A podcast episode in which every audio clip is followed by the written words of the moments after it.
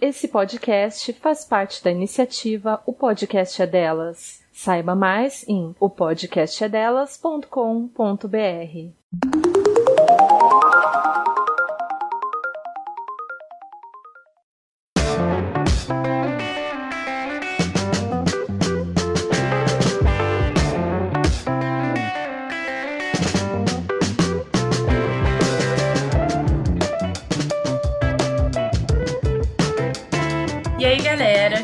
Fernanda Braga.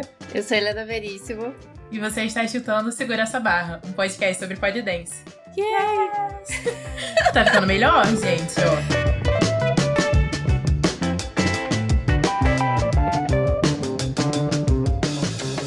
Hoje a gente está aqui com uma convidada muito especial pra gente. A Letícia Sade, a gente já falou dela bastante aqui também. Inclusive, no último episódio a gente falou dela. Inclusive, Ai, no último episódio, eu acho que ela foi uma das pessoas que foram indicadas. Sim. Fiquei muito honrada. Porque ela é uma pessoa maravilhosa. E aí, fala pra gente quem é você na fila do pole. A gente sempre pergunta assim, Ai, mas é. mais pra você falar da sua trajetória aí na vida, na dança. Tá. Quem é você? Conta pra gente. Tá, é, então, gente, meu nome é Letícia Sá, pra quem não me conhece, eu tenho 27 anos, eu danço desde os 10 anos de idade, né? E o meu amor pela dança foi uma coisa assim instantânea. Eu estudava num colégio de freira e aí a companhia onde eu me formei em dança tinha um convênio com o colégio que tinha desconto quem fizesse. A companhia era em frente ao colégio comecei com 10 anos e aí algumas indas e vindas, né? E para pra estudar para concurso para de segundo do militar, aí para pra estudar, mas aí sempre voltava, sabe? Aquela coisa. É, eu, eu sempre saía e voltava em algum momento, né? E, e aí segui, né? Enfim, chegou a época de vestibular, eu tive que parar também para fazer vestibular, passei pra FRJ. E aí comecei a fazer o curso de engenharia, né? Quase concluí o curso, e aí no final eu falei, não, não quero isso pra minha vida, vou fazer faculdade de dança. Ai, e aqui gente. estou eu. aqui estou eu. O sofrimento. Fazendo faculdade de dança e, e, e, seguindo, né, esse sonho. Então, eu sou formada em jazz, na verdade, pela Companhia de Dança Marcela Kombi. E agora eu sou licenciando em dança pela Universidade Federal do Rio de Janeiro. Cara, a dança para mim, é, na minha trajetória, eu tive contato, né, é, tive vivência com muitos estilos, né, é, porque durante a formação de jazz a gente era obrigado a fazer balé clássico, então eu estudei no Conservatório Brasileiro de Dança, tive aulas de sapateado, de hip hop, de contemporâneo. E toda a companhia até hoje, né? Eu dou aula na companhia. Agora eu não tô dando especificamente, mas eu tenho turmas da companhia. Enfim, isso sempre foi uma parte de mim, né? Depois eu comecei quando foi 2014 2014, 2012, eu acho. Eu comecei a estudar dança de salão, me apaixonei pelo Zuki e comecei a estudar para poder dar aula. É, fiz parte da equipe da Escola Carioca de dança, da equipe do Jaime Arocha, Tijuca. Enfim, gente, a dança em todas as, as faces possíveis eu passei por ela, sabe? Ai, gente, olha esse currículo maravilhoso. Não, mas e, e, o, e o polidense? Como é que ele entrou assim na, na equação? É, então, o pole foi uma questão que quando foi em 2017, eu comecei a sentir falta de fazer alguma atividade que me trouxesse força e condicionamento, né? Porque eu sempre fui muito flexível, sempre estudei, é, sempre pratiquei muito flexibilidade em, em, todos os estilos de dança, me alongava e tudo, mas eu tinha uma questão com força e resistência, até para espaços de dança mesmo, as coisas de sustentação. E aí eu queria fazer alguma coisa e eu odeio academia, assim, é um, uma coisa na minha vida que não, não, né? E aí eu comecei, eu fui procurar uma aula, uma aula na verdade de lira, que era um, uma tipo assim, um, um, modelo que eu achei que, que ia me dar muita força, uma coisa que eu vi, eu acho lindo. Eu acho a estética da Lira incrível até hoje. Algo que é suspenso no ar, isso me chama muita atenção. E aí eu comecei, só que a Lira, é, a gente faz de calça, né? E eu comecei a ficar muito roxa. Eu saía da aula, parecia que eu tinha sido atropelada por um caminhão. Ai, assim, gente, um negócio. Eu mesma no pole, no começo também. Cara, mas Assim, a lira era um negócio, eu falei, gente, a minha perna, eu, eu sou muito branquinha, né? A minha perna era, era roxa, puro, assim. Eu falei, eu comecei a não suportar aquela dor, sabe? E eu falei, não, eu vou experimentar outra coisa. E também na escola que eu fiz, Lira, era uma coisa muito só acrobática, só acrobática. E apesar de eu gostar de acrobacia e querer investir nisso, eu sentia falta, né, da dança, como sempre. A pessoa faz mil danças e sente falta da dança ainda assim. aí, eu vi o anúncio da Policat, né, aqui na Tijuca, perto da minha casa e tal. Aí falei com duas amigas minhas, falei, cara, vamos!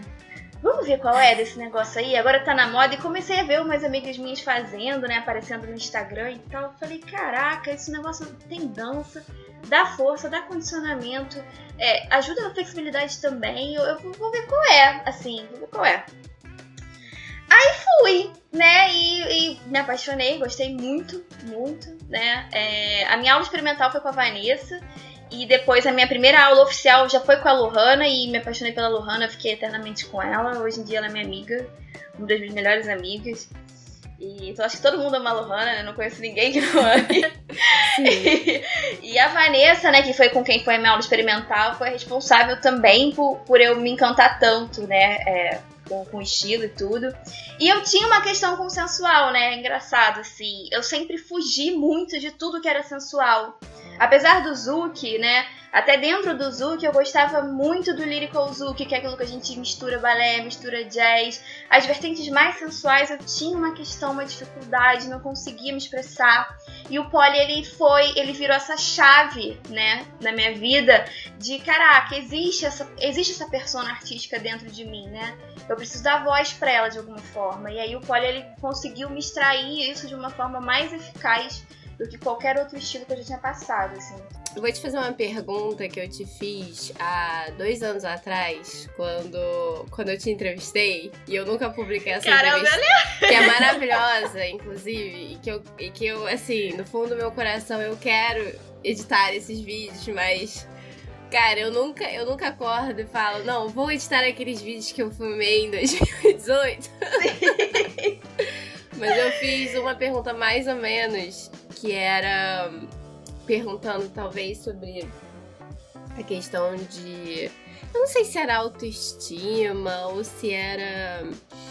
Ou se era sobre, sobre a dança em si, porque, bom, você já acabou de responder sobre a questão da dança, né? Como a sua dança acabou mudando em relação ao pole. Mas eu lembro que eu fiz uma pergunta e adorei a sua resposta, que era em relação a. Eu acho que era em relação à questão da autoestima. Se o pole mudou isso em relação a você ou não. E tudo bem se você não, não responder igual, porque obviamente você não deve se lembrar da eu, eu, eu, não lembro, eu realmente, gente, a minha memória é de peixinho, eu realmente não lembro das coisas. Mas eu vou, eu vou falar assim, o que, o que eu, eu como, como ele influenciou, né, o que eu acho que é possível que eu tenha falado, assim, é, eu acho que a questão do pole, a primeira coisa é que a dança, o mundo das danças acadêmicas principalmente, que é o balé, o jazz, contemporâneo, o sapateado, é, é um mundo que agora tá começando a se desconstruir um pouco, mas é um mundo que ele é, é muito cruel, assim. Ele é muito cruel na cobrança e ele é muito cruel porque ele te treina para você enxergar erro em tudo, assim, inclusive em você mesmo, né? Então, não é um mundo que você é acostumado a ser elogiado, por exemplo. Não é um é um mundo que assim, se você, pô, eu tô treinando aqui para fazer duas piruetas, não sei o que, não sei o que lá. A hora que eu conseguir, é, dificilmente algum mestre tradicional de dança acadêmica vai falar, falar assim, caraca, maravilhosa, nunca errou. Ele vai falar assim, ah, sabe? Vai falar assim, ah, saiu, mas olha essa ponta de pé e essa cabeça que você não está marcando. Não fez pode mais ficar do que a sua obrigação. É, exatamente, sabe? Então, é, isso mina a autoestima, né, do dançarino, do bailarino, de muitas formas, né? Tem muita gente que desenvolve vários transtornos por causa disso. Isso faz com que a gente fique crítica em, com a nossa dança e com a dos outros, o que é péssimo, o que eu tô tentando ao máximo desconstruir, porque inicialmente eu via, eu via erro em tudo, eu olhava uma, um pé sem ponta, aquilo eu só consegui olhar para aquele pé, sabe? Eu não olhava mais nada. tipo, agora eu já tô é, enxergando a dança como, tipo, todo o corpo dança, sabe? Tudo é dança, tudo bem. O, o pé em ponta ele não é uma regra, né? Inclusive, isso tem sido muito discutido. Até a Marion trouxe essa questão, né? Da, do porquê que a dança é tão eurocentrada no balé clássico, é tão racista, né? E, e ignora outras corporeidades que são tão expressivas e importantes quanto. E aí agora eu tô conseguindo desconstruir isso tudo, mas eu cresci, né, é, para procurar erro na, na, minha dança, né, e das pessoas. E o Poli ele veio de uma forma que, caramba, é, é um lugar que assim, eu cheguei eu fazia um body wave, eram as pessoas gritando que eu sou maravilhosa e nunca errei. Aí eu assim, gente, como assim eu nunca errei? Eu, gente, é muito eu sempre erro. É engraçado.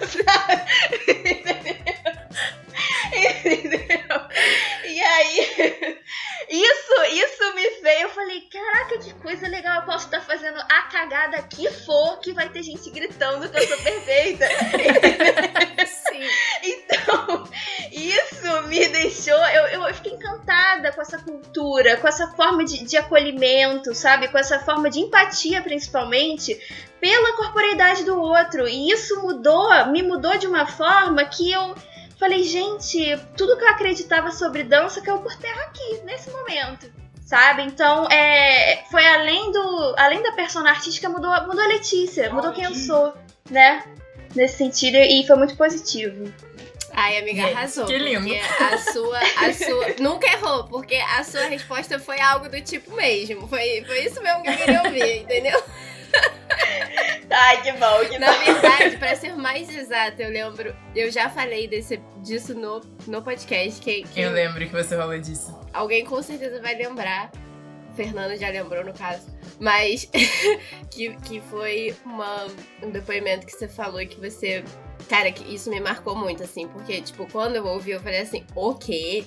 Letícia fazia isso? Como assim, sabe? Porque eu acho que também, é, não sei, eu nunca, eu nunca tive como uma pessoa que cobra, né? Tipo, sempre achei você super, ai, tranquila, tipo, sabe? errou, errou, tranquilo, levanta e vambora. Sei lá, sempre imaginei Letícia assim.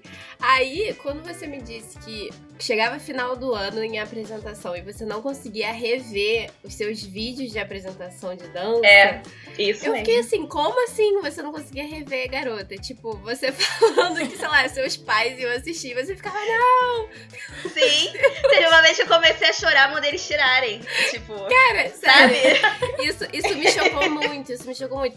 Mas também, realmente, eu não me identifiquei no sentido de, de eu fazer isso também, porque, enfim, primeiro que eu nunca dancei na escola de final de ano, né, pra começar, mas pela questão de, tipo, já ter passado por escolas, uma escola de dança em específico, que tinha essa, essa questão mais do balé e esse negócio. Tem uma questão também de prestígio, né? Tipo. Sim.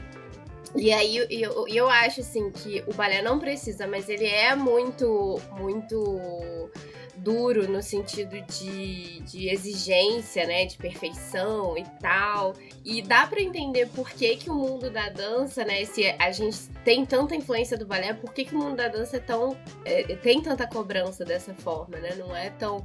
Ai, paz e amor como as pessoas acham que a galera de artes é, né? Exatamente, exatamente. É, a dança, é, ela, a dan- as danças acadêmicas, elas não são muito democráticas. Eu achei o pole, assim, muito democrático, sabe? Nesse sentido. De, de, de acolher é, os, diferentes, os diferentes modos de, de mover, sabe? E, e as danças acadêmicas não são assim.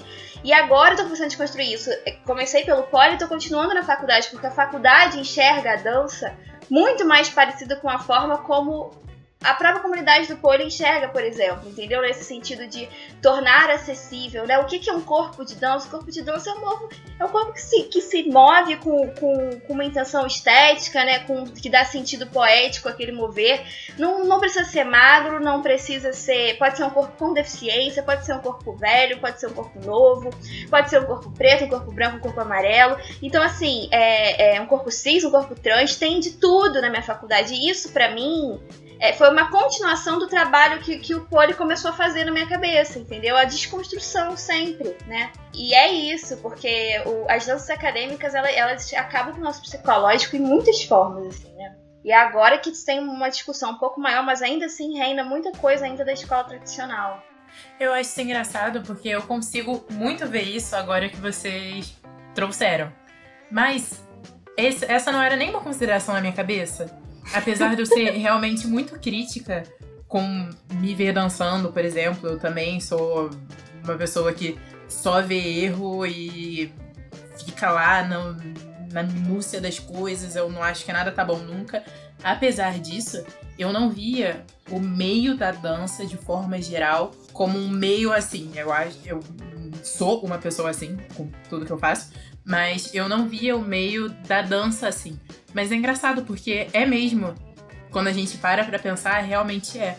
E mas a gente tá meio que inserido numa bolha linda e maravilhosa que enfim, exalta tudo e todas e acaba esquecendo. Eu tinha totalmente esquecido, assim, isso na vida. Sim, sim. Não, realmente é uma bolha incrível e eu, eu me deu muito alívio de saber que a bolha acadêmica de dança é assim também, entendeu? Isso que eu ia te perguntar, Letícia, porque, enfim, né, totalmente. A gente fez um roteiro de pergunta e até agora a gente fez uma pergunta que tá no roteiro, mas ok.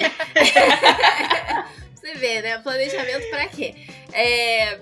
Eu ia te perguntar, que eu fiquei curiosa também, que é uma coisa que quando eu te entrevistei há dois anos atrás, eu acho que você estava começando a faculdade de, de, dança, né? Que você estava se transferindo. Uhum. E assim, eu sou super curiosa para saber como é que é a faculdade de dança. Assim, eu imagino uma coisa, eu imagino que cada universidade deve, deve ter uma, uma um jeito diferente, porque isso é normal, né? Até em termos de qualquer curso, né? Que você, que você tem, você realmente tem um foco diferente, normal normalmente, né? Mas eu queria saber como é que é a tua experiência lá na UFRJ, enfim, falar um pouco é. para quem tem curiosidade assim de como é que é o curso de dança. A UFRJ, ela no geral, ela é muito voltada para pesquisa, né? Em todos os cursos dela, eles são eles são pouco voltados, né, para o mercado de trabalho de uma forma geral e muito acadêmicos, muito voltado para pesquisa, a questão da, né, da da pesquisa mesmo, da, da, investigação.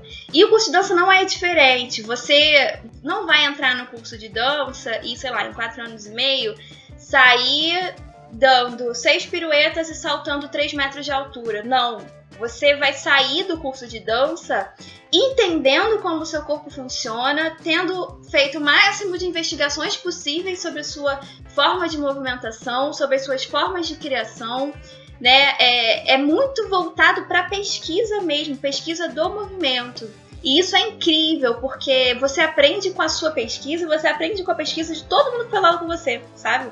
E, e, é isso que eu falo sobre ser democrático também. Você chegar numa aula e não dar cinco piruetas, e chega alguém que tem uma formação de balé clássico, dá cinco piruetas e depois salta três metros, você pode tirar uma nota na disciplina maior do que aquela pessoa. Simplesmente porque o seu aproveitamento dentro da disciplina é, não funciona em relação a essas habilidades exclusivamente técnicas, né? O aproveitamento da disciplina tem a ver com você sair da disciplina com algum ganho em relação à forma que você entrou.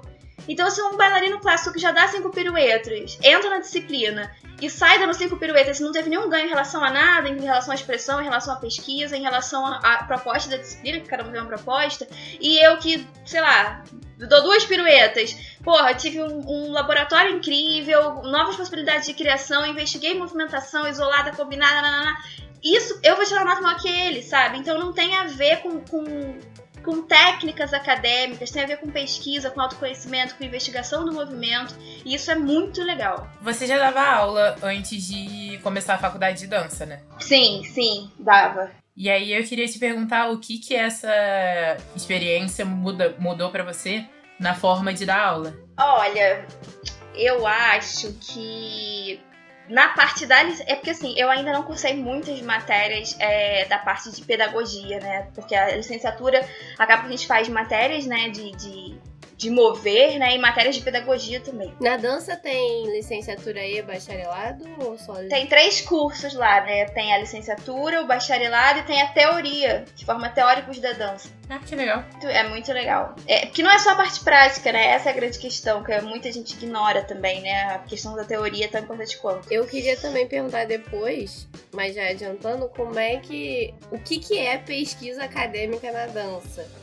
Porque, assim, eu acho que é difícil a gente, pelo menos, sei lá, eu que faço engenharia, fiz engenharia e, assim, a, a engenharia da UFRJ já também não é muito acadêmica, digamos assim, no sentido de produzir, academicamente falando, né? A gente, a gente mal consegue produzir um TCC no final do curso, que dirá um artigo, uma publicação. Então, assim, para mim é um negócio meio.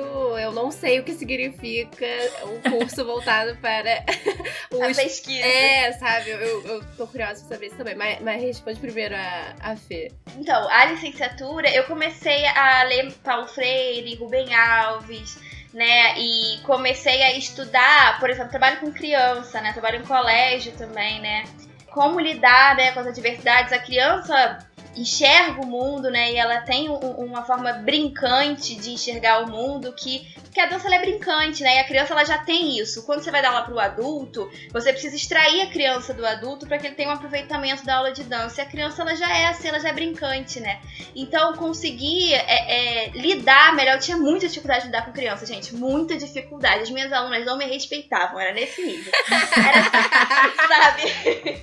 tipo era assim, tia, você tem 12 anos, daqui a pouco a gente chega igual. Porque, porque assim, não me respeitava do meu tamanho, sabe? Assim, era um negócio. E a, a faculdade de, de, licenciatura traz essa malandragem como você aproveitar, né, a liberdade da criança, a ousadia da criança, né? E e transformar, não fazer disso um problema, né? Não fazer disso tipo, ah, ninguém me respeita, ninguém me escuta. Saber aproveitar as adversidades da aula, né? E isso acho que fez bastante diferença nas poucas matérias que eu, que eu fiz, assim, de, relacionadas à pedagogia.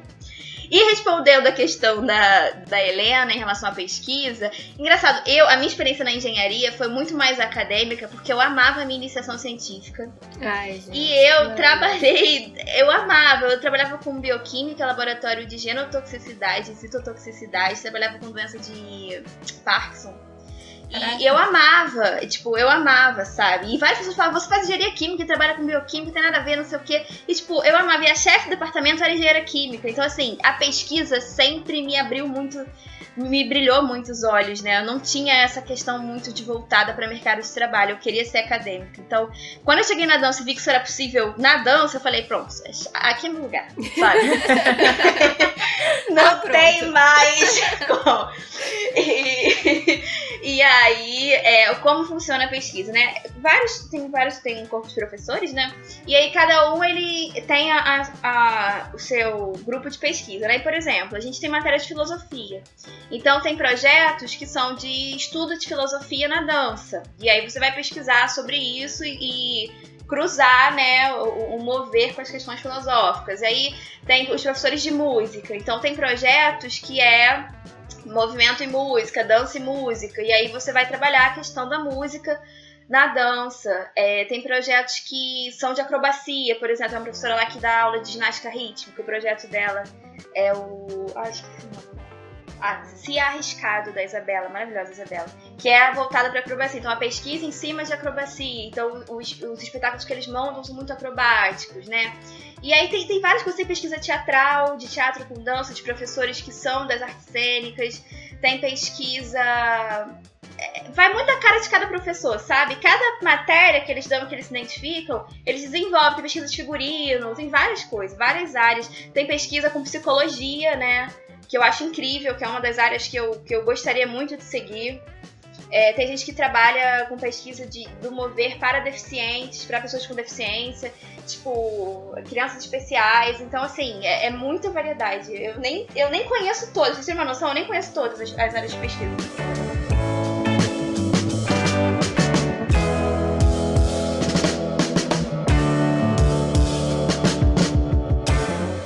Próxima coisa que eu queria te perguntar é como é o seu processo criativo? E tá. que dicas e conselhos você dá para pessoas muito travadas, tipo eu. é, ou para quem nunca dançou. Tá. É, processo criativo. Eu acho que assim, a primeira coisa que, que a gente precisa entender do processo criativo é que ele é intuitivo, é um processo naturalmente intuitivo, tá? Tá na gente. E ele só se torna consciente se você consegue trazer aquilo para a realidade do, do, planejamento, né, e, e para o pronto da consciência, na medida em que você expressa ele. Então eu preciso expressar aquilo que é intuitivo várias e várias e várias vezes para eu entender como é que é o meu modus operandi, sabe? Então é, é preciso exercer isso, né? Não dá para falar, ficar tipo, tô aqui na cama e falar assim, ah, queria tanto saber criar e tipo não não exercer de alguma forma isso, né? e aí, algumas coisas que eu acho muito importantes. A primeira coisa é fazer aulas. E aulas de diferentes coisas, se você tiver essa possibilidade. Eu tenho total noção que nem todo mundo é privilegiado, que nem a gente, pode fazer várias aulas e tal. Assim, se você tiver a possibilidade, faça o máximo de aulas que você conseguir. Por quê? Dentro do máximo de aulas que você conseguir fazer, você vai encontrar qual é a sua linguagem corporal, o que, que dialoga com o seu mover. Se, se são movimentos mais fluidos, são movimentos mais marcados, é, é, se é mais sensual, se é mais é, é, dramático. Você vai se encontrar, vai ter um lugar ali que vai, você vai falar assim: caramba, isso, isso dialoga comigo, sabe? E aí eu acho que o importante é você fazer o máximo de você conseguir, tanto para você conseguir encontrar o seu lugar de conforto, tanto para você ter referências, porque o nosso corpo ele é um acúmulo eterno de memórias e quanto mais aulas você fizer, o seu corpo vai guardar isso, por mais que você ache que não, ele vai guardar em algum momento, ele vai se expressar dessa forma, principalmente nos nossos improvisos e nas coisas que a gente faz e acha que, que é por acaso. E a primeira coisa eu acho que é isso, façam bastante, façam, sempre façam aula, por mais que vocês sejam professores, tudo, nunca deixem de fazer aula, né? Acho que essa é a primeira questão. A segunda questão é quando eu, é, eu, eu vou criar, e aí é uma coisa minha, né? Mas que eu acredito que faça algum sentido, é que eu escolho músicas que tenham algum significado para mim. Aquilo tem que me mover de alguma forma. É muito difícil eu conseguir criar alguma coisa satisfatoriamente em cima de alguma música que eu não curto. Que aquilo não dialoga comigo, sabe? Por exemplo, eu, não, eu quase não escuto rock, não é uma coisa que me atrai. Se alguém um dia chegar para mim e falar assim, Letícia, é, eu quero te contratar pra coreografar um rock para mim, eu vou fazer. Mas a minha dificuldade vai ser surreal, porque aquilo não dialoga comigo, aquilo não me move. E aí o mover é no sentido geral, não me move emocionalmente, não vai me mover fisicamente, né? E aí, é, eu acho que a primeira coisa é essa. E aí a primeira coisa que eu penso é, eu escuto a música que eu escolhi, aquilo me move de alguma forma, e aí eu penso, o que, que essa música tá me passando? Aí eu já, tá me passando, sei lá, paixão. E aí eu pergunto, tá, tá me passando paixão, mas o que que eu quero passar? Porque às vezes você tá, a música te passa um negócio, mas o que você quer apresentar é outra completamente diferente, tudo bem. A música me passa paixão, mas eu quero a paixão arrebatadora, mas eu quero passar uma piranha romântica que é fiel e só tem um, Sabe? Então, assim, eu acho que a primeira coisa é você organizar isso na sua cabeça, né? Tipo, a música tem significado, o que, é que ela te passa e o que, é que você quer passar. É, a segunda coisa que eu costumo fazer é fazer improvisos, gravar esses improvisos para ver o que, que me move da, e dentro daquela música, de que forma eu me movo, e aí eu vou assist, assistindo aquilo e aproveitando o que der, né? O que eu achar que, que é válido. A terceira coisa, que é uma coisa que as pessoas. Eu acho que até que isso é meio louco o que eu vou dizer, gente, mas não se assustem, assim. É... Meu Deus. Lá vem. eu uso a questão do gestual cotidiano, tá? Que é o quê?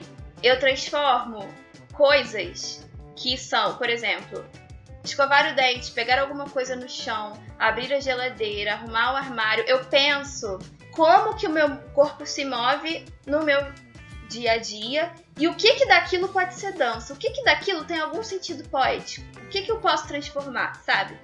E aí, tipo, isso é muito doido, mas isso abre um leque de possibilidades, assim. Eu já transformei em passo de dança o fato de eu abaixar e pegar alguma coisa no chão, por exemplo, sabe? Então, assim, é você trazer o gesto, né, é, é, o agir sensitivo integrado com o seu criar. O que que disso pode ser dança? Porque a gente se move no dia a dia e dança nada é, nada mais é do que um movimento num sentido poético. Então, por que não poesia no meu dia a dia, né? Então, assim, isso é muito doido. Tem gente que escuta isso e fala assim, ok, Letícia, vai se tratar. Sabe? Não, eu achei, eu achei, eu achei sensacional. É, é e, e, mas assim, é algo que funciona, pelo menos pra mim, e, e, que. E eu já fiz, eu fiz até um workshop de teatro recentemente, concentrado na questão do gesto. E isso me acrescentou muito artisticamente, assim, de como explorar o gesto na dança. E, e cada vez mais eu, eu, vou pro caminho de que realmente isso funciona, sabe? Cada vez mais que eu estudo eu, realmente essa questão do cotidiano, do, do agir que é sensitivo, entre, integrado com o nosso criar, é, eu acho que funciona demais, assim. Para além disso, que é uma coisa que as pessoas falam muito, ah, eu tenho bloqueio criativo, fico bloqueada e tal. Eu também fico, várias vezes bloqueada. E aí, quando eu tô bloqueada, eu procuro fazer coisas que não tenham nada a ver com dança. Tipo, nada com nada com nada, sabe? Eu vou sei lá, ver TV, vou conversar comigo, vou ler o livro. E a inspiração ela vem de, de, de, de, tipo, coisas que não tem nada a ver com dança. Porque você relaxou o seu cérebro daquela obrigação de criar, que eu acho que a obrigação de criar já é um bloqueio, sabe? Você fala assim, eu tenho que criar, você já acabou, porque o criar ele, ele, é, ele é, é, é, natural, é, ele, é, ele, tem que ser orgânico, né? né? É espontâneo, né? Eu tenho que criar, acabou, entendeu? Então, assim. E aí, quando você vai ver um, um filme, vai ler um livro, aquilo te mobiliza de alguma forma. Às vezes eu tô lendo um livro vejo uma mensagem do livro e falo, caraca, eu queria passar isso que eu tô lendo aqui um dia numa dança minha. E aquilo vem como inspiração, porra, essa frase aqui eu vou transformar em dança. Eu quero, eu quero esse sentido pra minha dança, sabe? Ou ouço uma música num filme e falo, caraca, que música boa. Então, assim, vem de, de inspiração, de coisas. Eu saio pra, pra andar na rua, aí, sei lá, vejo um céu azul, aquilo me toca de uma maneira que eu transformo aquela energia em energia criativa. Então, assim, vem de coisas que, que, que não são esperadas mesmo. E aí, quando você volta para o exercício criativo, você já está mais inspirada, você se alimentou. Você se alimentou do mundo que dialoga com você e você vai ter mais ferramenta para oferecer pro seu corpo, sabe? Eu acho que funciona mais ou menos assim, pelo menos pra mim, gente. achei, achei ótimo. Várias dicas aí, Fernanda. Muito. Pois é, acho que assim, eu tenho muita dificuldade com essa primeira parte que você falou. Então foi sensacional escutar isso, porque o que acontece? eu tenho muita dificuldade na, no, na, na, questão da expressão, entendeu? E até outra coisa que você falou agora, que é a questão de brincar, né? Sim. E de brincar com os movimentos, de, de aceitar, de ter aquela brincadeira da criança. Que são duas coisas que eu acho que, nossa, nessa conversa aqui mudaram a minha concepção de tudo na vida. Ai, que felicidade, que bom. Eu ia perguntar um negócio pra você, Letícia, que eu tava até conversando hoje com meu namorado isso, mas é uma coisa que eu já. Enfim, eu, eu, eu inclusive queria estudar um pouco isso mais, de uma forma mais acadêmica até. Não necessariamente pra publicar artigo nem nada assim, não, mas pra, assim, desenvolver um pouco o que eu acho tal, mas aí eu queria ter um relato pessoal em relação à questão de dar aulas, né? E, e, e, você, enfim, a sua carreira é uma carreira na dança. Um dia já foi quase engenheira, mas, mas é. é isso. Gatilhos, gente, é. gatilhos. Exato. E, é isso, né? Nunca, nunca dei aula de dança, não, não sei a menor. Não, não sei como se faz isso. Mas, por outro lado, eu comecei, né, desde 2019 a gravar vídeos de pole. E, assim, sinceramente, eu sempre me senti um pouco assim, meio flutuando nessa área de artística e tal, por mais que eu não tenha conseguido desenvolver isso durante a minha graduação e, e, e a minha graduação não teve nada a ver com isso e tal. E aí hoje eu tava falando com meu namorado que essa a parte da gente tornar é, a nossa arte, né? E assim, eu, eu, coloco fazer vídeos como um trabalho também artístico, não só técnico, mas também artístico, né? Porque, enfim, você também é registrar outra, uma dança de alguém, você também tem formas de fazer isso. E de modo geral, eu, eu, tenho. É, eu gosto de estudar um pouco isso, ver como é que outras pessoas fazem, como eu acho que se encaixa melhor na, na minha forma de fazer. É, mas eu sempre, eu sempre senti desde, desde o começo que o fato de eu ter que fazer isso como uma forma de ganhar dinheiro, ou seja, é, o meu trabalho é uma mercadoria, eu acho que isso sempre me, me cerceou muito. E aí eu queria o teu, o teu depoimento em relação a como você se sente a, em relação a isso, né? O fato de que a arte. Porque eu acho que a arte tem muito a ver com a gente, né? Tipo assim, não é que nem você ir para uma empresa de engenharia e aí você vai lá fazer contas ou não, ou ficar numa planilha de Excel e tal, que isso não tem necessariamente a ver com você. né? Tipo, isso tem relação à empresa, isso tem relação ao teu cliente, mas não tem, não diz respeito a você. Teu nome nem vai estar ali na planilha no final das contas. Mas quando você tá dando aula, quando você tá fazendo uma coreografia e a pessoa reproduz a sua coreografia, isso é parte de você que você tá dando para outra pessoa. E isso para mim é tão assim. É, eu comecei a questionar muito isso, né? Porque percebi que a minha produção se diferenciava quando eu tava produzindo sem a expectativa de troca. Ou seja, que eu tava dando aquilo pra pessoa, ou que eu tava fazendo aquilo que eu queria. E quando eu comecei a fazer isso com retorno financeiro, né? Então, quando a pessoa começou a comprar, adquirir o meu serviço. E isso me mudou muito. Aí eu queria saber, você que já dá aula há um tempo, né? Há alguns anos, pelo menos, como é que você lida com isso? Porque eu acho que o bloqueio criativo também vem muito disso, né? Dessa questão de a obrigação, como você estava falando, de ter que criar. Sim, sim. É, você citou uma coisa importante que eu esqueci de falar. Você falou, eu me lembrei, que é um ponto muito importante no meu processo criativo, que é a questão da referência. Você falou, eu pesquiso como outras pessoas é, é fazem, né, para eu poder fazer também. Isso é muito importante, a gente ter referências, né? Mas o que, o que é, é, um, é, uma linha muito sutil, porque a referência, dependendo de como você lide com ela, ela gera frustração, né? Eu vejo um vídeo e aí é uma outra pessoa com uma outra linguagem, um corpo com outras memórias, e eu quero reproduzir aquilo igual. Nunca vai, não vai, não vai acontecer isso. Eu acredito que não aconteça também no campo do audiovisual e tal, porque é o seu olhar. Você, Helena, você registra o seu olhar, sabe? O seu olhar, você fez o olhar do Fernando, é diferente do meu. É muito doido, e, mas é.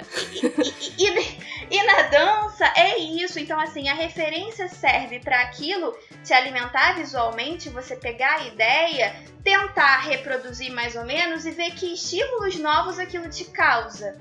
Então, se você tenta, ah, eu preciso dar uma aula aqui comercial, sei lá, de hip hop, que é um negócio que eu particularmente tenho dificuldade. Se eu pegar um vídeo pronto de uma coreografia de hip hop e tentar reproduzir, eu vou ficar completamente frustrada. Porque aquilo não, não é o meu corpo, é uma outra pessoa, são outras memórias, é, é uma outra forma de mover. Então eu tenho que pegar aquelas ideias, que ah, entendi como é que funciona aqui a transferência de peso, a ideia da movimentação, e quem é a Letícia dançando isso? Beleza. Já entendi o esqueleto? Agora quem sou eu dançando isso? Esse tipo de movimentação me inspira a fazer que outras movimentações que dialogam com essa, sabe?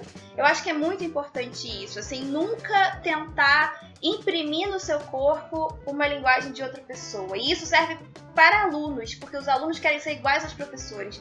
E isso é a maior fonte de frustração possível. As pessoas desistem da dança do pole por causa disso.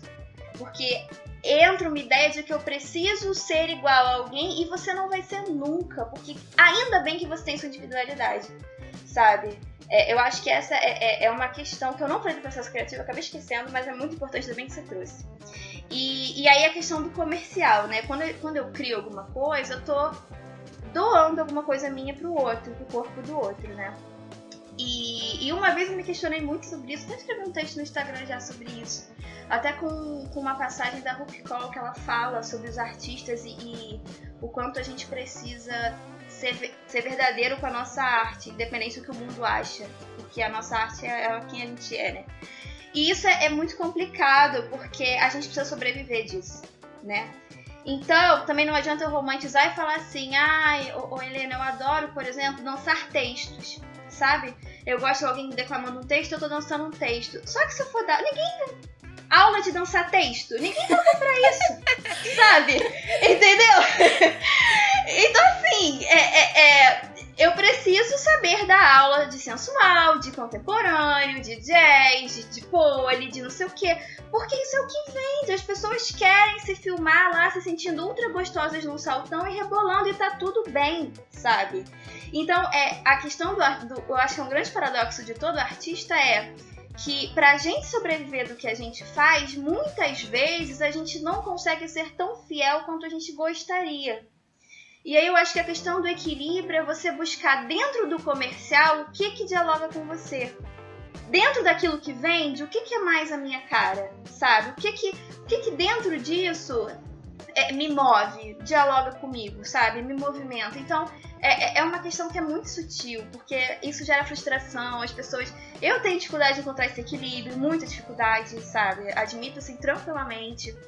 E mas é isso, é um eterno a gente fica ali tentando se equilibrar, literalmente, entre o que vende e o que eu gosto. E quem gosta do que vende já, já, já, já sai na frente, entendeu? então, assim, mas, então, mas é... eu, eu, eu sei de uma frase que, que eu adoro, mas que.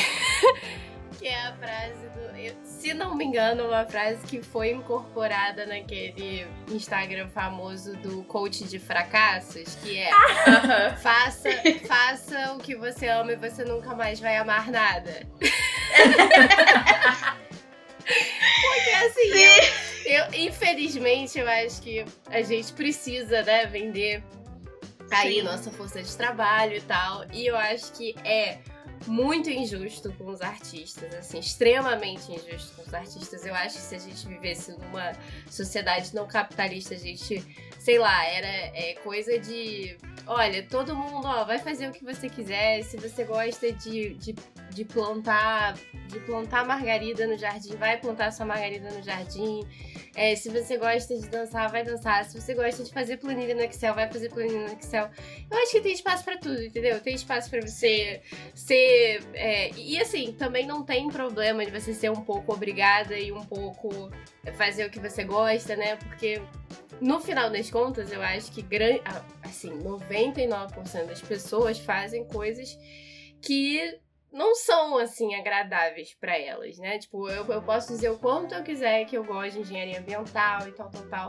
Mas assim, gente, é, o, o, trabalho de um engenheiro muitas vezes é um saco, né? Porque nem sempre você tá fazendo o que você gosta, nem sempre você é contratada para ser engenheira ambiental, às vezes você é só contratada para ser uma engenheira, para ser uma analista, o que é pior ainda. Enfim, eu acho que, que essa coisa é muito injusta, né? Com os trabalhos que são majoritariamente criativos. Porque eu também entrei nesse ponto, né? Com a conversa que eu tive hoje que é que na verdade assim boa parte dos trabalhos são criativos, né? Se você se você for pensar assim, um engenheiro, eu, eu sempre digo que o trabalho essencial de engenheiro é resolver problema. E se você vai resolver um, problema, que seja, né, o, qual problema for, ele vai ter determinadas variáveis que você vai ter que lidar limitações e você vai ter um orçamento e você vai ter que agradar o cliente. Então você tem que se virar nos 30 para resolver o problema dele.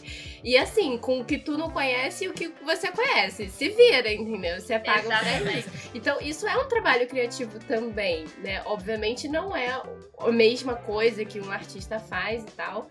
Eu acho que é um trabalho criativo menos é, injusto, digamos assim, né? Porque a gente, como engenheiro, é bem mais, mais bem pago do que um artista.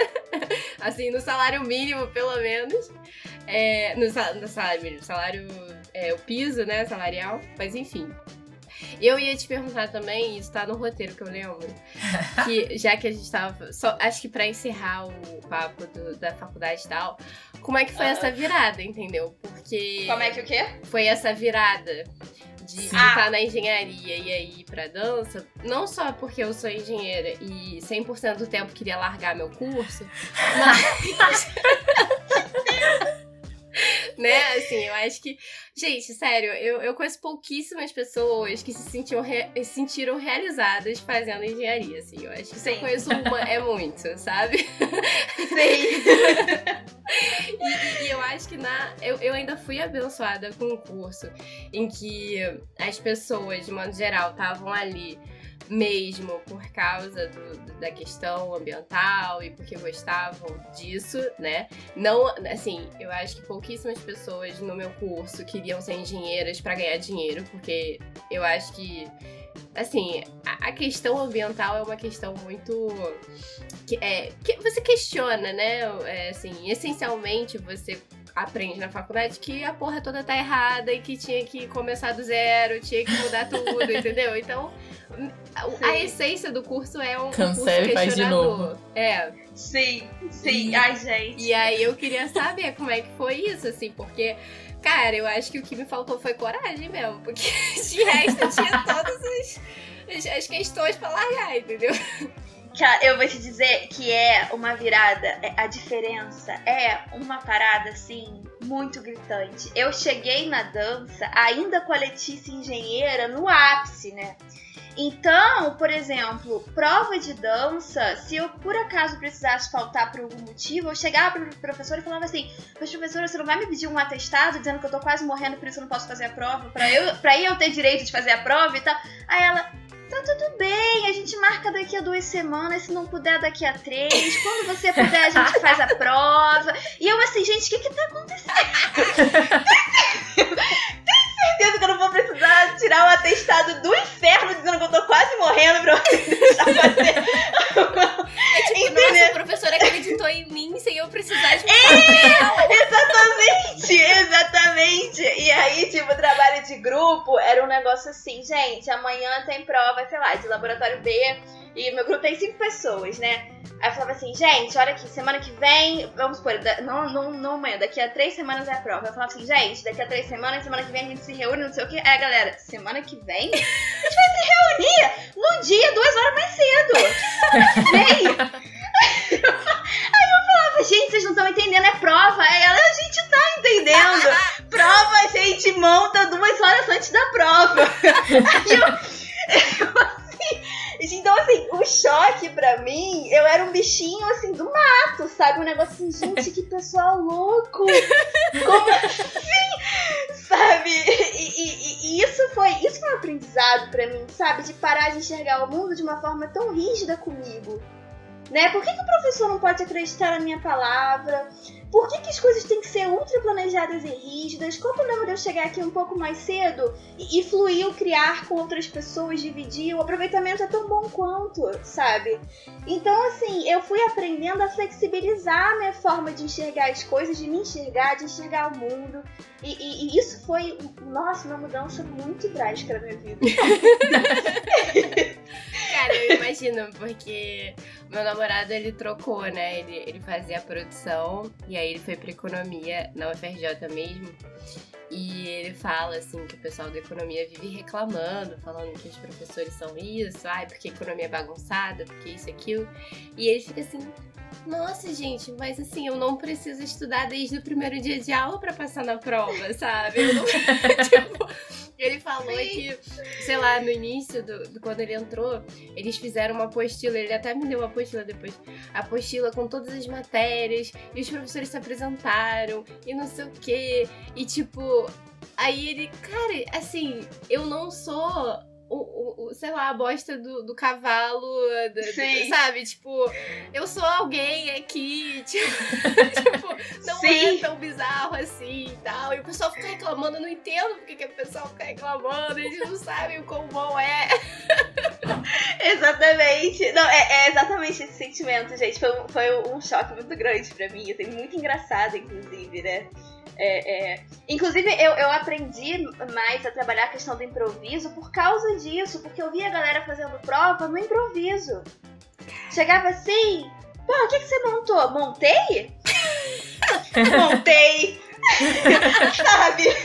Então eu fui e falei, caraca, que Gente, que, que, louco isso, sabe? Se pedir pra repetir, a pessoa não sabe fazer, porque é o improviso, entendeu? E aí eu fui, eu fui deixando as coisas ficarem mais flexíveis, sabe? É, é... E o improviso, a gente tende a, a, subestimar ele, mas ele é tão bom quanto às vezes até melhor. Porque ele é, é o auge da espontaneidade, assim, sabe? O que, que te move naquele momento e por quê? É, é o auge disso. Então, às vezes, é até melhor do que uma criação que você fica ali semanas né? Então a minha forma de ver o mundo mesmo mudou muito, assim, muito engraçado. Vivendo perigosamente. Mas eu acho que o improviso, né? Isso foi uma coisa que, que mudou muito. Assim, eu mudei muito de ideia em relação ao improviso, porque, assim, eu acho que quando a gente fala de improviso na engenharia, você tá falando basicamente de uma não preparação né? Sim. Você chegar e falar que você vai improvisar na prova é você não estudou, seja o que Deus quiser, entendeu? É você salvar as fórmulas na HP. O improvisar na Exatamente, exatamente. É você fazer a colinha, colar ali atrás, entendeu? E, e ainda torcer pra vai que na tenha... fé que tem a calculadora poça na prova, né? Não me tem essa. E, e aí, depois, eu acho que foi quando a gente fez o episódio sobre o Polyclassic, que a Bruna. Bruna. Ai, esqueci o sobrenome dela. Grisani? Ah, Grisani. Ah, aham, não Bruna. sei. Esqueci, Bruna, me perdoa. É, mas, mas Acho que é a Grisane. é. Grisane. É, é, a gente falou sobre a Bibi, né? Que eu nunca tinha. Eu não conhecia a Bibi lá do Velvet, né? É, Ah, ela é maravilhosa, gente. então, Olha. Deleitize hoje no arroba. Ela é maravilhosa. Ela é Gente, maravilhosa. façam as aulas dela. Essa quarentena eu investi em algumas aulas dela e mudou minha vida. Assim, Sim. façam as aulas da Bianca. Eu, eu, eu, tô, eu tô fazendo as de rios dela, né? Não, não é todo, toda semana que eu faço, mas assim, eu fiz porque. Cara, depois do Polyclassic eu comecei a achar que, enfim, que ela era uma referência muito incrível, assim, né? Me impressionou o fato dela ter improvisado no Polyclassic, assim, que eu falei assim, cara, não. Não. Gente, não, não, dá- não dá, assim, não dá, entendeu? E, e- e você vê que é, ela, eu acho que ela fez um texto, se não me engano, quando ela ganhou, falando que, tipo, quando anunciaram o terceiro e o segundo lugar, ela falou assim: ai, perdi, não ganhei o primeiro, porque nunca que eu vou ganhar o primeiro com improviso, nunca, assim, ela- eu acho que ela se subestimou, ela achou que ela não, não deu o melhor dela, sei lá, que ela não tava tão boa assim quanto as outras pessoas. E o que, o que me impressiona também no, na performance dela do Classic, né, é, que- é que eu acho que ela é uma das, assim, inclusive em categorias que que estavam acima da categoria que ela competiu, eu acho que Aham. ela foi uma das que mais teve a questão do Classic, né? Assim, pelo menos foi o, o que, o que eu senti. Porque conforme você vai avançando, né, nos, nas categorias, eu acho que começam uns negócios que eu acho meio chato. Assim, outra questão também é esse negócio de competição de, de dança, essas coisas, né? Que é muito injusto, é difícil você comparar uma coisa com outra porque são critérios, às vezes. Tem critérios objetivos, mas às vezes o critério é subjetivo do, do juiz que tá, que tá julgando, né? Nossa, gente, é uma questão que dá outro podcast, assim, só sobre o que, que é julgar a dança. Porque eu tenho altas polêmicas, opiniões polêmicas sobre isso. Não, e eu acho que nunca vai ser justo, sabe? Não, assim, eu Nunca acho vai ser. Eu acho que não faz sentido, na verdade, a gente a gente fazer uma competição nesse sentido, né? Por isso que eu gosto tanto do Rio Polyfest, porque, cara, como é que você vai comparar? Por exemplo, uma coisa que eu acho que ne- nessa, nessa edição do Classic, né? Eu acho que quem ganhou o primeiro lugar da categoria profissional, se não me engano, foi a Débora Rizzo. Entre ela e a Tânia, que ficou em segundo lugar, elas apresentaram coisas completamente diferentes. Tipo, pra Aham. mim seria impossível. É tipo assim, cara, eu não tô jogando a mesma coisa. Tipo assim, a gente não tá na mesma categoria. Como é que, como é que eu vou botar. Ah, uma tirou 10, outra tirou 9,999? E, e é atravessado pelas subjetividades dos jogadores. E isso é muito. Porque não é, não é. A partir do momento que é atravessado por isso, não é mais imparcial, é totalmente parcial. Sim, e- mas assim, não Sabe? tem jeito de você julgar uma coisa sendo imparcial. Você sempre vai ser na Exatamente, parada, né? exatamente. É, é, isso, isso é a grande questão dos campeonatos de dança, não só de pole, mas de dança no geral, de tudo, né? Isso, nossa, gente, isso dá uma conversa. Mas, mas só pra fechar o que eu tava falando da Bibi, né? Que ela fez esse negócio de improviso. E aí eu comecei a ver o improviso como, de fato, uma técnica. Que eu não entendia que o improviso era uma técnica, né? Que você precisa estudar o improviso. Que... E é isso, eu acho que eu não enxergava o improviso como uma técnica, porque justamente onde eu estava, que era engenharia, o improviso era você justamente não saber a técnica. Era você era você se virar nos 30, entendeu? Mas o se virar Sim. nos 30 exige o como você vai fazer isso, né?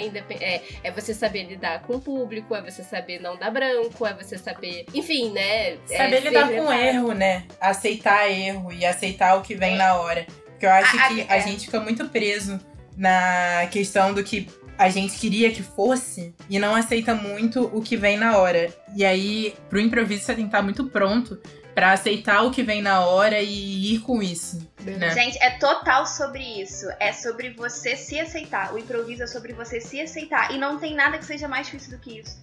Num mundo que fala o tempo todo pra gente não aceitar, como é que eu vou me aceitar? Entendeu?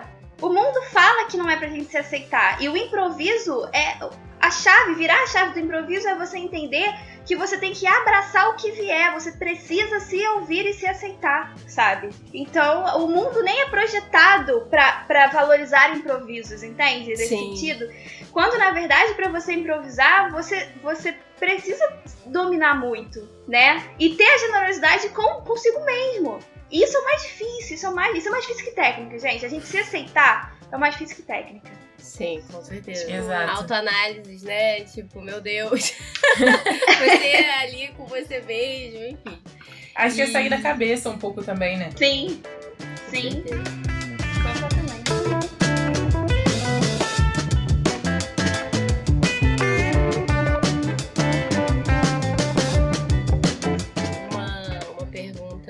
que vai dizer sobre o nosso momento agora é como é que tá sendo para você e também como, não sei se você tem algum conselho, né? se você tiver, não sei se você tem, é, para como a gente faz para dançar nesse momento de, que a gente tá vivendo, né? Porque eu fui perguntar, até acho que foi ontem que eu perguntei nos stories alguns é, temas pro, pro podcast.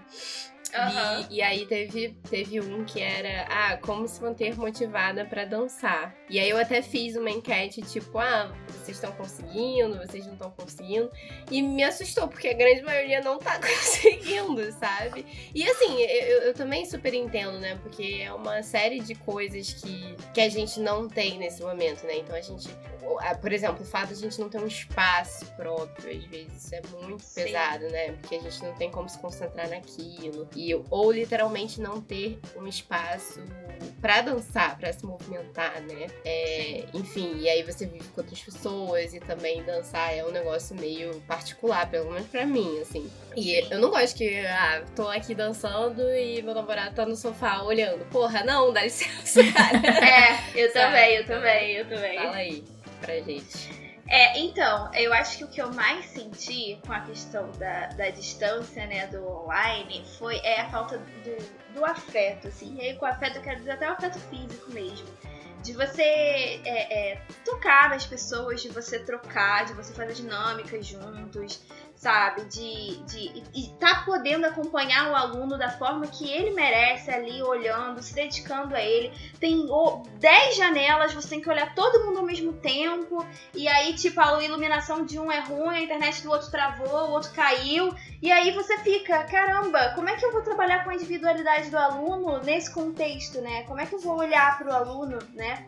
Eu tô precisando de, de, um meio que ligue a gente que não depende da gente, né? uhum. né? Então isso eu senti muito e sinto até hoje, na verdade. É, mas acho que, de uma forma geral, a gente conseguiu aproveitar isso, todo mundo que dá online, até de uma forma muito melhor do que eu esperava. Assim, a gente conseguiu, é, é, sabe, transformar as coisas com, com uma redução de danos, assim, sabe? Se tem algum dano, e tem muitos, né, de você dar uma aula online à distância, a gente fazer uma redução de danos, assim. A grande questão do espaço é uma questão porque nem todo mundo vai ter o mesmo espaço para dançar, né? E muita gente não aderiu a, a, comprar aulas online e tudo por falta de espaço em casa, porque é isso, a gente não, nunca passou por isso, a gente não sabe como passar por isso, e ninguém é obrigado a ter espaço em casa para dançar né? E aí eu acho que, que a questão de fazer aula, sim, é muito vinculada a ter espaço em casa, mas a questão do dançar eu não acho, porque eu acho que é um ótimo momento para pesquisa pessoal. Eu acho que não existiria momento melhor para pesquisa da sua dança, né? De quem é a Letícia dançando na cama, quem é a Letícia dançando na cadeira, quem é a Letícia de repente subindo na mesa dançando em cima da mesa, como que eu interajo com a parede. Com segurança, galera. Sim. Gente, eu vou falando as minhas ideias loucas e eu é, gente, é tipo, faça isso em casa com segurança. é, é, quem é a Letícia dançando na micromovimentação, como se não pudesse sair daquele quadrado, sabe? O que que move quando eu não posso, sei lá, dar um passo para nenhum lado? Quando eu não posso transferir meu peso? Mas a dança não é só meu pé. Então, o que, que me move? É um ótimo momento para trabalhar a expressão, sabe? Então, a micromovimentação, a expressão, a interação com, com os objetos da casa, a criação de vínculos é, é, é, emocionais com as partes da casa. Se no quarto eu danço, é, é, eu me sinto mais segura, na sala eu me sinto mais exposta, na cozinha eu me sinto mais ansiosa. Por quê? Se no banheiro é um lugar de tristeza, porque geralmente é onde eu vou para chorar, então a minha dança no banheiro automaticamente vai ser uma coisa mais dramática. Então é um momento de você pesquisar o celular e o celular corpo e o seu lar físico, a sua casa, né? Que relações você estabelece com essa casa no seu dia a dia. Então acho que é um momento para pesquisa. Gente, eu tô arrepiada com essa, com essa eu resposta. Também. Eu não estava esperando por essa resposta. tô chocadíssima. Eu tô aqui em choque e reflexão profunda. Ai, gente. Não, porque. Vai todo mundo fazer terapia depois do podcast. Não, é porque assim, eu acho que faz total sentido o que você tá falando, mas não é só isso, né? O fato de que eu ouvi isso sendo um problema para muita gente. E, e assim, eu acho que, sei lá, por exemplo, eu me considero uma pessoa que eu tenho muita dificuldade de dançar. Eu não danço fácil, assim. Eu sempre gostei de sair para dançar com as minhas amigas. Inclusive, é, quando eu descobri as boates, assim, quando eu tinha lá meus 17 anos de, de, de carteira falsificada, eu. Quem não, né, gente? É quando, quando, quando isso aconteceu, o que eu gostava, eu não bebia na época, assim, eu comecei a beber faz pouco tempo, assim. Eu, eu, eu, eu, eu não ia pra ficar com, com as pessoas, eu ia porque a primeira vez que eu fui, eu lembro da primeira vez que eu fui, e aí eu ainda não era tão consumida pela minha claustrofobia, estava na Fosfobox. Gente, foi Spobox, já fui também. Olha, eu vou falar pra vocês que tá dando gatilho aqui. Eu tô com muita saudade de tudo isso. A primeira vez que eu fui. Quase eu chorando, fui... mas pode prosseguir. eu fui com um amigo meu. É. E aí ele, ele gostava muito da Fosfobox e acho que, enfim, ainda gosta, mas eu não sei como é que tá a Fosfobox hoje em dia. É, só que assim, e aí tinha, tinha muita festa LGBT e tal, eu ia muito em festa LGBT justamente porque eram espaços menos agressivos para as mulheres, né, que a gente podia dançar e não, e não era importunada por homens héteros chatos pra caralho, que não respeitavam o fato de que sim, a gente só tá aqui para dançar, meu anjo. A gente não está sim. aqui para pegar pessoas necessariamente. E mesmo se eu tivesse, eu posso dizer não pra você, né? É. E aí eu lembro que tava cheio, assim. E tipo, eu tava curtindo dançar, só que aí começou a tocar Crazy in Love da Beyoncé. Que, tipo, enfim, é um hino de música, né? Tipo assim, eu não sei em que momento essa música não consegue, tipo, animar qualquer diva no planeta Terra. É... Sim. E, e, essa é uma música, tipo, sei lá, de 2004, sei lá, é uma música anti antigona, assim. E aí começou a tocar e eu, tipo, meu Deus, eu sei essa música! E eu fiquei, tipo, muito animada. E, e eu comecei a dançar muito, assim. E, assim, gente, eu, é enfim, eu, eu, eu não acho que. Eu não gosto de dizer assim, ah, eu danço bem, danço mal. Eu acho que a gente dança o que a gente dança, independente se, se é legal ou se não é. Mas enfim. Mas eu não, não me considero uma grande ai, dançarina hoje em dia. Agora, naquela época era pior ainda, assim. Muito pior. se hoje eu já não sou grande coisa, naquela época. Só que, só que assim, me encantou tanto o fato de eu estar tá dançando e absolutamente ninguém estava ligando para como eu estava dançando, porque estava tudo cheio, mal, mal tinha espaço para dançar, na real. E, e só tinha é, é, viado ou, ou meninas, é, meninas do meu lado e tal. E assim, eu me senti muito liberta. Essa foi a sensação que me deu, sabe? É, então, assim, a, a, dança, pra mim, né, quando, quando eu comecei a, a gostar de dançar, foi nessa época. Foi dançando dançando aquilo que a gente dança, é, enfim, que é o nosso corpo fazendo movimentos, né? É, obviamente que, enfim, a gente né, tem alguns passinhos óbvios, né? Tipo, um quadradinho, essas coisas, na hora do funk, tal, tal, tal. Sim. Mas, é, de qualquer forma, a dança veio muito como isso, né? E aí, estar num momento em que eu não, não posso dançar, é, e ao longo desses três anos a dança começou a tomar muita muito, muito espaço dentro da minha vida, né? Foi muito chocante para mim.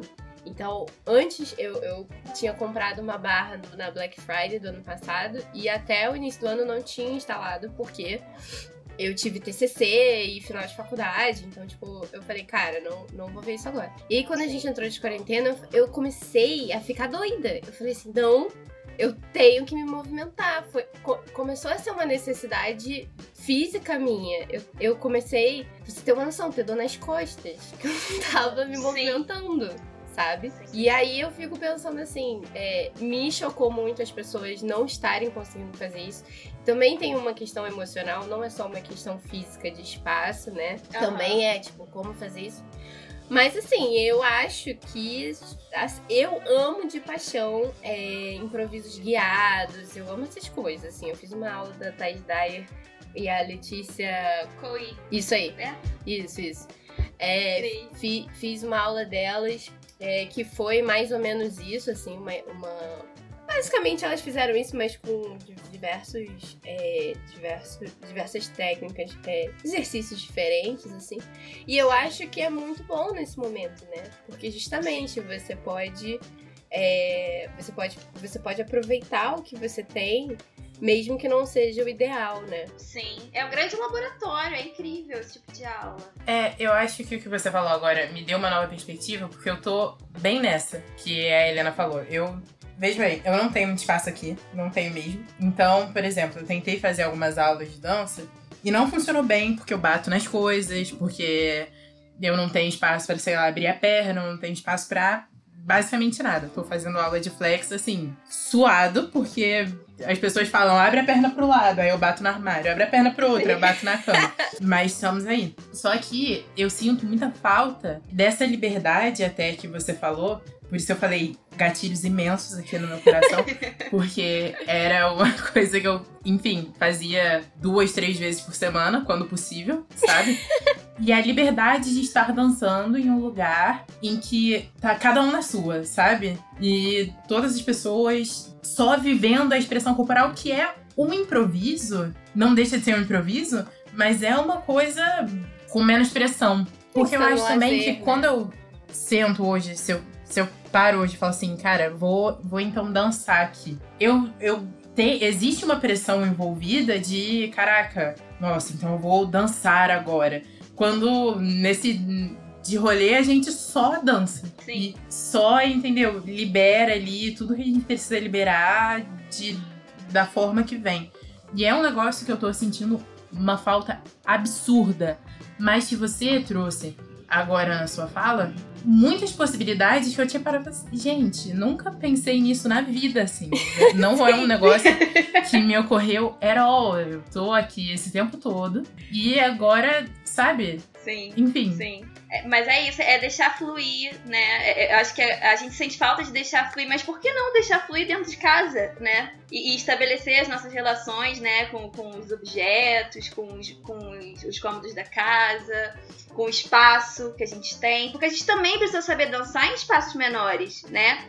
A gente também, a dança né? A gente pode em algum momento precisar se apresentar com algum conceito que fale sobre limitações. E aí eu não vou sair fazendo 3 metros de passo, entendeu? Então eu acho que é o saber aproveitar isso tudo como uma grande experimentação, que é sua e é individual e é muito pessoal, sabe?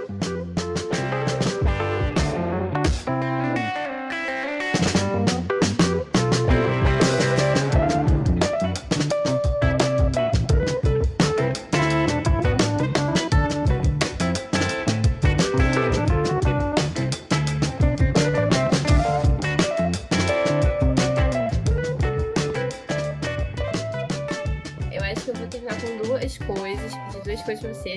A primeira é uma pergunta final, que eu acho que é, não sei, um conselho para quem para quem não dança ou não está conseguindo dançar, apesar de você já ter falado essa, essa questão do espaço e tal, mas inclui também um convite para quem nunca dançou, porque eu acho que quando eu comecei a dançar é, formalmente, entre aspas, né? Eu descobri uma nova, totalmente um, um mundo novo, assim, sabe? É, eu, eu, eu me transformei.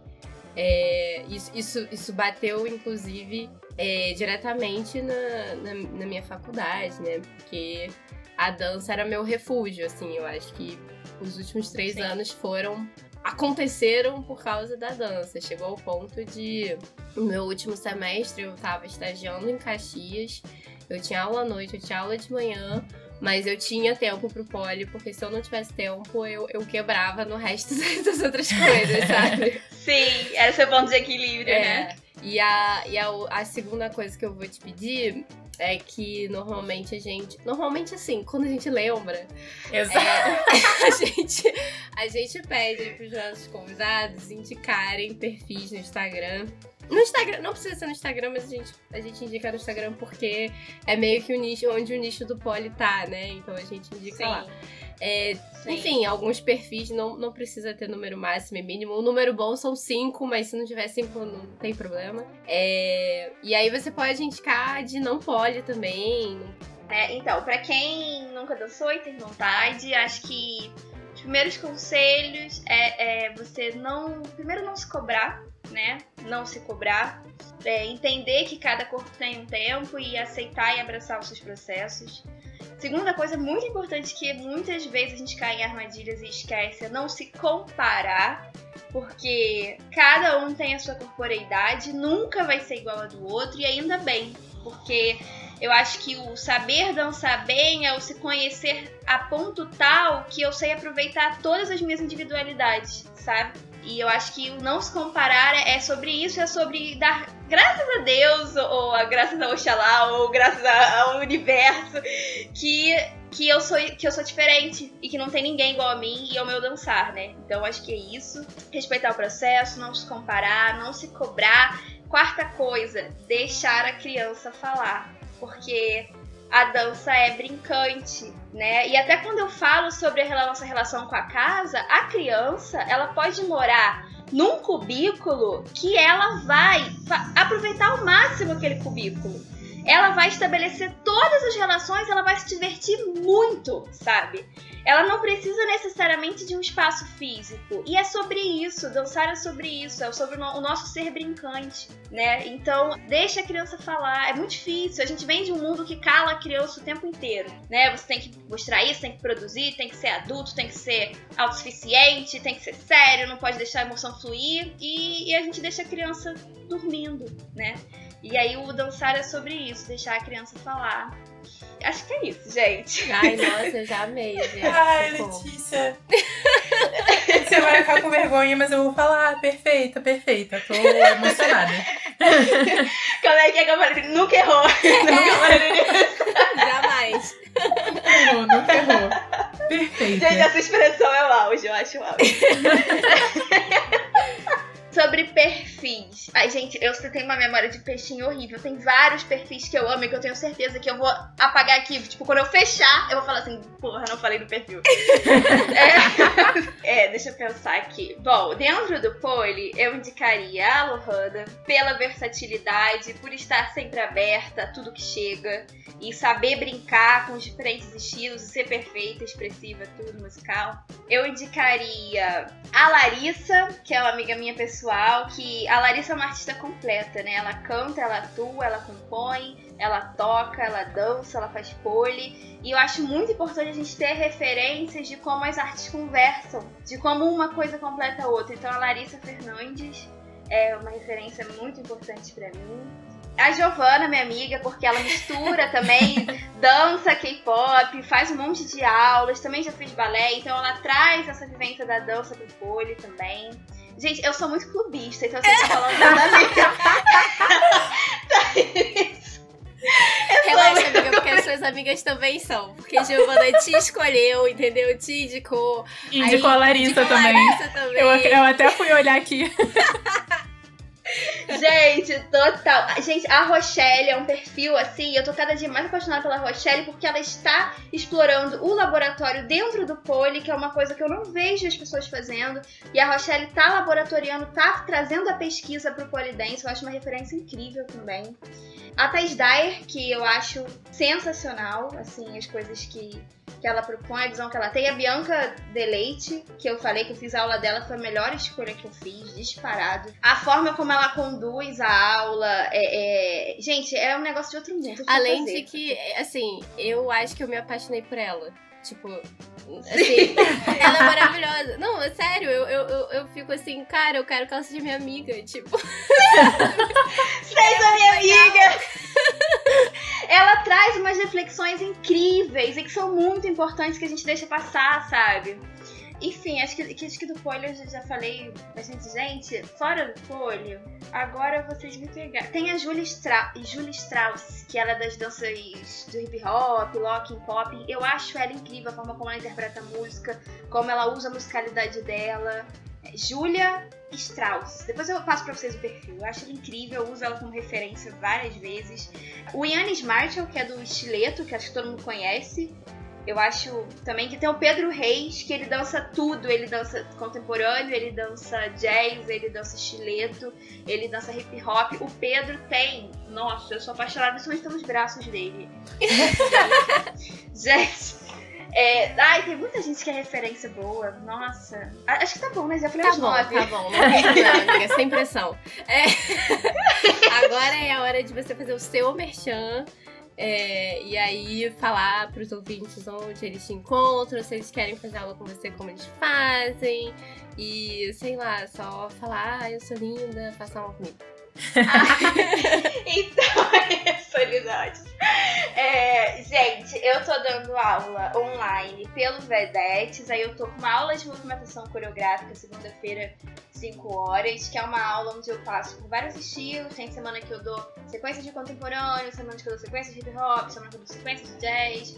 É, então eu vou variando para os alunos terem essa vivência e verem o que, que dialoga mais com elas, né? E novidades também, terça-feira eu tô dando aula de flower work às 8 da noite. E aí, essa é a flower mas eu vario a intenção. É flower mas às vezes é um negócio mais piranha, às vezes é um negócio mais romântico, às vezes é flow, às vezes é contemporâneo, eu vou variando nas intenções do flow. E na Polycat eu tô online quarta-feira, 9 horas, com bases de dança e flora. Então, é uma mistura das duas aulas do Vedex. Às vezes eu vou trazer movimentação coreográfica, trabalhar em pé e tudo, e às vezes eu trago flower work às vezes eu misturo. Então, é, é, é, sobre dança, né? E é, as minhas aulas sempre ouçam sobre isso, assim. E, e aí eu tava com uma turma independente, só que eu tive que parar. Meu pai pegou o Covid, foi horrível. E eu ainda não consegui Ai. me organizar para voltar. E nessa turma independente era, era essa pegada de movimentação coreográfica. Eu ia variando os estilos, passando as sequências. E eu talvez eu volte com ela acontecer sexta-feira comigo via Zoom, é, desvinculado de estúdio. Talvez eu volte, mas eu tô disponível para aula particular, gente. Então vocês podem me procurar. Eu coreografo também. Teve gente que me procurou na pandemia para se apresentar online. Eu fiz trabalho de coreógrafo também. Vocês podem me mandar proposta, mandar música, o que vocês pensam, que eu vou estudar a movimentação de vocês e vou coreografar personalizado. Também faço isso. E é isso. E qual é o seu arroba, amiga? Ai, o arroba. Ai, a pessoa que não. Eu sou péssima de divulgação.